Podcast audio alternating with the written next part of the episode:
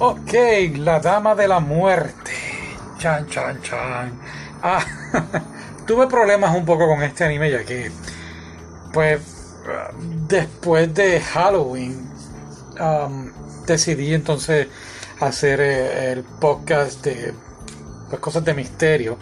Eh, claro, fue después de ver eh, Hotel de Luna. Y después de ahí, pues nos fuimos con la idea de ver animes de vampiros y vimos um, Castlevania. Después de ahí, el Cazador de Vampiros D.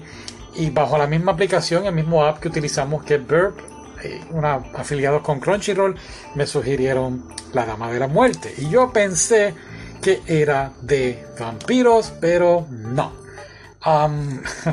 aparte de eso, pues tuvo un poquito en desacuerdo eh, de si hablar o no de él, ya por, por creencias religiosas, así que... Pero dije, pues ya lo vi, hay que hacer la reseña y, y pues la fanaticada también es importante, pero siempre, siempre la religión es primero y pues hubo un pequeño conflicto de intereses, así que con muy, muy, muy respetuosamente, pues vamos a hablar de este anime rapidito.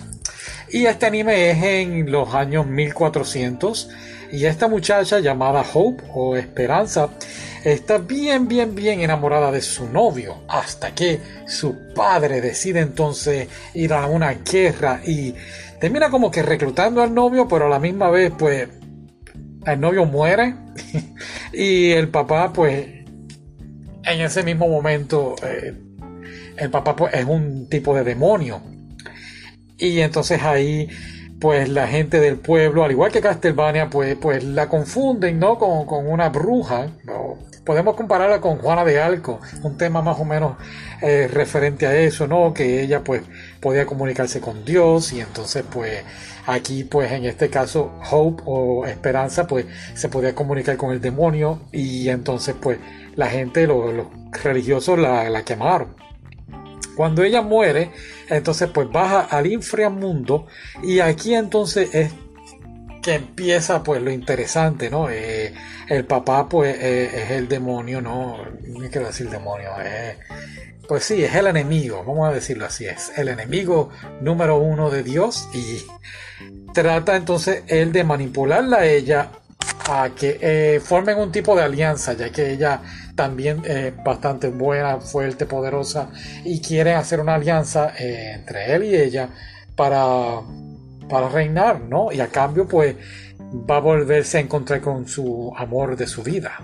De aquí, pues, ella entonces decide, pues, entrenarse con otros seres del inframundo hasta poder ella ser lo bastante buena para vencer a su padre y pues tratar de volver otra vez con el, con el chico, ¿no? Con, el amor de su vida, pero a la misma vez que se va preparando, pues podemos decir que su mentalidad, su espíritu, su manera de ser va cambiando. Y, creo que, y por eso creo es una de las razones por las que quise hablar del anime. Um, para empezar es americano, no es anime de Japón. pero creo que estuvo muy bien realizado. Me hubiese gustado.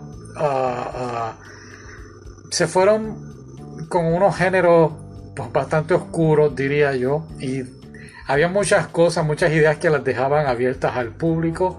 Y eso lo encontré un poquito. Mm, no me gustó, feo, ¿no? Pero en general, honestamente, creo que es la toda la idea estuvo muy bien desarrollada, creo que fue muy bueno. Me gustaría ver un poquito más, pero a la misma vez, pues, como dije al principio, por creencia religiosa, pues me detengo. Pero si te gusta este tipo de, anime, pues dale una oportunidad porque estaba bueno. Creo que se concentra más en cómics, ¿verdad? Sí. Así que nada, gracias por escuchar y hasta la próxima.